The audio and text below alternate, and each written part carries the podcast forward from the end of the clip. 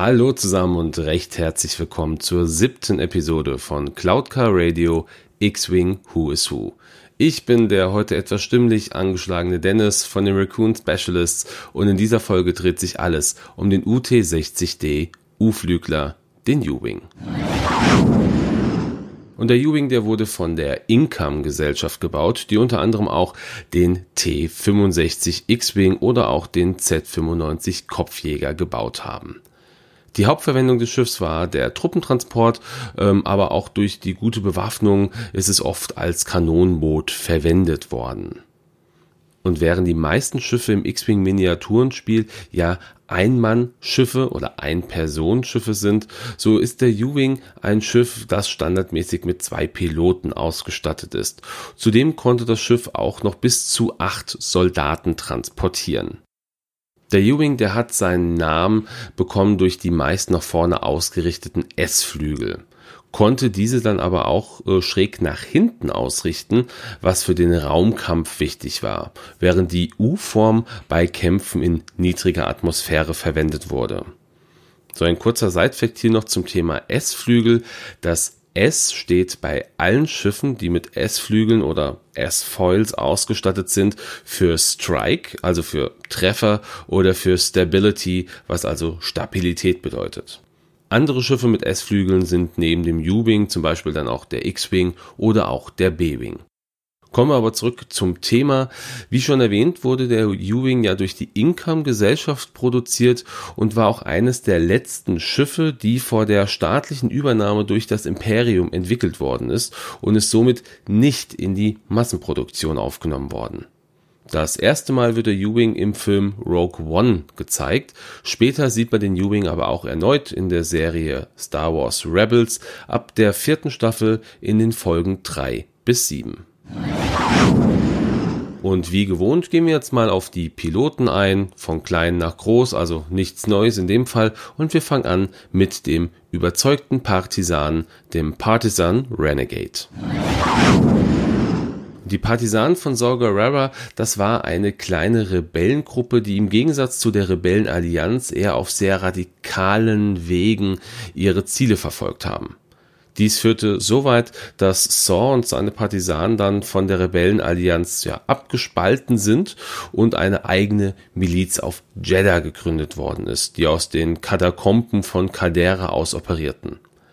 Ein Großteil dieser Partisanen wurde getötet, als der Todesstern kurz vor der Schlacht von Yavin Jeddah City ja in einem Testlauf zerstört hat. Und die Partisanen von Saw, die sieht man das erste Mal in Rogue One, a Star Wars Story. Und der nächste Pilot und somit auch der erste nicht limitierte, das ist Bantic Two Tubes, der Meisterschütze der Sturmengel. Bentig, das war ein männlicher Tognadianer und er ist, wie auch schon in der ersten Episode rund um den T65 X-Wing erwähnt worden ist, der Eigefährte von Etreo Tutubes. Sie sind also keine Brüder im eigentlichen Sinne. Sein Spitzname war Tubes und er schloss sich, nachdem das Imperium seinen Heimatplaneten Ja-Togna erobert hatte, zuerst den Cloud Riders von Enfys Nest an, welche man in Solo A Star Wars Story das erste Mal sieht. Später hat er sich dann zusammen mit Etrio Saw Gerreras Partisanen angeschlossen, um sich am Imperium zu rächen. Und er sprang dann auch sehr schnell hoch in der Hierarchie von den Partisanen von Saw und wurde dann zur rechten Hand von ihm. Und jetzt kommt was, was ich auch überraschend fand, denn Bentig war einer der wenigen Überlebenden von Jeddah und führte nach der Schlacht von Yavin die restlichen Truppen der Partisanen an und kämpfte weiterhin auf Jeddah gegen das Imperium. Im Comic Star Wars Nummer 38 The Ashes of Jeddah bekommt Bentig dann von Leia, Han und Luke ein Angebot für eine Unterstützung durch die Rebellenallianz. Und Bentig ist natürlich durch seinen Auftritt in zwei Filmen und in den aktuellen Comics ein reiner Kanon-Charakter. Der nächste Pilot, von dem wir sprechen, ist Hef Tobber, Blau 8. Hef, das war ein männlicher Mensch, der Lieutenant der Rebellenallianz war. Zu Beginn seiner Karriere war er ein Transporterpilot, der auf dem Rebellen-Außenposten von Crate, den wir aus Episode 8 kennen, stationiert war. Doch mit der Aufgabe dieser Basis wurde dann Hef auf Yavin 4 stationiert und trat dort relativ schnell der blauen Staffel bei. Er wurde schnell einer der beliebtesten Piloten dieser Staffel und wurde dann auch während der Schlacht von Scarif einer der angreifenden Rebellen. Er schaffte es aber zum Beispiel nicht, den planetaren Schild zu überwinden und musste dann zusammen mit der Grünstaffel gegen die imperialen Schiffe im Orbit kämpfen. Sein erster und bisher auch einziger Auftritt, den hatte Hef in Rogue One. Und mit dem Release von dem U-Wing im X-Wing Miniaturenspiel der ersten Edition hat sich ein kleiner Fehler eingeschlichen. Und zwar sieht man auf der Karte des Schiffes oder von Hef ein U-Wing, der auf Scarif fliegt, was aber laut dem Kanon ja nie passiert ist. Dies wurde auch im Nachgang nicht nochmal geändert, also von daher wurde es wohl so hingenommen. Heftobber ist natürlich auch einer der Kanon-Charaktere in dieser Episode. Und wenn wir schon bei Heftobber und der Blaustaffel waren, dann gehen wir auch auf den nächsten Piloten ein, den Aufklärer der blauen Staffel, den Blue Squadron Scout. In den Schlachten von Star Wars gab es verschiedenste blaue Staffeln, die unter anderem auch während der Schlacht von Hoth und auch während der Schlacht von Endor gekämpft haben. Jetzt könnte man natürlich viel über die verschiedenen Blaustaffeln erzählen, aber da der U-Wing zur Schlacht von Scarif und zu den Geschehnissen drumherum gehört hat, bleiben wir natürlich auch bei dieser Thematik. Und diese Blaustaffel, die wurde von General Antok Merrick als Blau 1 angeführt. Eine Frage hier am Rande ist natürlich, warum er nicht als T65 X-Wing Pilot auch eingeführt worden ist. Na, vielleicht kommt er ja noch. Während der Schlacht von Scarif schafften es nur ein U-Wing und zwölf X-Wings durch den planetaren Schild zu fliegen, bevor dieser geschlossen worden ist, um den Rebellen bei ihren Kämpfen Unterstützung zu leisten. Durch die starke Dezimierung der Staffel konnte sie bei der nächsten Schlacht dann nicht mehr teilnehmen. Das war die Schlacht von Yavin und hier mussten dann die Staffeln Rot und Gold übernehmen. Den ersten Auftritt der Blaustaffel, den gab es im Kanon in Episode 6, Rückkehr der Jedi-Ritter. Wenn man aber den Kanon chronologisch ordnet und natürlich den Jubing auch mit reinnimmt in diese Ordnung, dann war der erste Auftritt der blauen Staffel in Rogue One. Und auch durch Rogue One bekannt, einer der ja, Hauptcharaktere ist Cassian Endor, aufgewachsen bei der Rebellion. Cassian, der heißt mit vollem Namen Cassian Jaron Endor. Das war ein menschlicher Soldat, Pilot und Nachrichtenoffizier. Er wurde auf dem Planeten Fest geboren, welcher ein Teil der Konföderation unabhängiger Systeme war, also ein Separatistenplanet. Cassian hat sich zwar selber nie den Separatisten angeschlossen, kämpfte aber trotzdem auch gegen die Republik. Nachdem aber das Imperium die Macht übernommen hatte, wurde er von David Straven für die Rebellenallianz rekrutiert. Und David Straven, das ist der Mann, der ihm in Rogue One den Befehl gibt, Jins Vater zu töten. Während seiner Zeit als Agent der Rebellenallianz trug er verschiedenste Decknamen und Titel, unter anderem auch den Titel Fulcrum. Den kennen wir zum Beispiel auch aus Star Wars Rebels und mit diesem Titel arbeitete er verdeckt als Anwerber für die Rebellenallianz. Und während einer geheimen Mission auf Vikaku wurde er mit dem Sicherheitsdruiden K2SO konfrontiert und schaffte es, diesen so umzuprogrammieren, dass er ihm auf seiner Mission hilft und auch für spätere Missionen dann zu gewinnen. Kästchen und K2 wurden auf eine Mission geschickt, um Jin Erso aus den Händen des Imperiums zu befreien, weil die Rebellenallianz äh, ja in ihr die einzige Hoffnung sah, an Saw Gerrera ranzukommen, der sich mittlerweile von der Rebellenallianz abgewendet hatte und seine eigenen Ziele mit teils schon terroristischen Mitteln verfolgt hatte. Cassian starb zusammen mit allen anderen Mitgliedern von Rogue One auf dem Planeten Scarif, nachdem dieser durch eine einzelne Reaktorzündung des Todessterns beschossen worden ist. Bevor bekannt wurde, und das ist jetzt so ein bisschen Side-Fact, dass Cassian Cassian heißen sollte, wurde stark spekuliert, dass dies eventuell Big Starklighter oder Kyle Katan hätte sein können. Und Kyle Katarn hätte es insofern gut gepasst, weil es er war, der im Legends-Bereich von Star Wars auch die Todessternpläne erbeutet hatte. Cassians erster Auftritt war entsprechend in Rogue One, aber er wird in Zukunft auch seine eigene Serie erhalten, in dem dann seine Geschichte weitererzählt bzw. seine Vorgeschichte erzählt wird. Und dann kommen wir zum nächsten Piloten bzw. zur nächsten Pilotin. Das ist Magwa Yaro, die Aufklärerin der Sturmengel. Magwa, das war ein weiblicher Mensch, welcher zu Saws Partisanen gehörte, zu denen sie kam, nachdem sie bei einer friedlichen Demonstration teilgenommen hat, welche zu einem Massaker verwandelt worden ist. Dieses Massaker nennt man heute das Gorman-Massaker. Magwa erkannte für sich sehr, sehr schnell, dass die Rebellenallianz nur eine ja, Gruppe ineffektiver Feiglinge waren und sich nur jemand mit wirklich größerer Gewaltbereitschaft gegen das Imperium stellen könne. Als Teil von Saws Partisanen bekam sie ihren eigenen U-Wing zur Verfügung gestellt und im Film Rogue One ist sie zwar zu sehen, wird dort aber nicht namentlich erwähnt. In einem offiziellen Visual Guide von Rogue One wird dies dann nachgeholt. Und Magwa starb aller Voraussicht nach nach dem Todessternangriff auf Jeddah in der Basis von Saw. Im Film sieht man sie recht gut bei der Minute 38,40 circa, wo sie äh, Jin und ihren beiden Wachen entgegengeht. Und auch Magwa ist entsprechend ein kanonischer Charakter.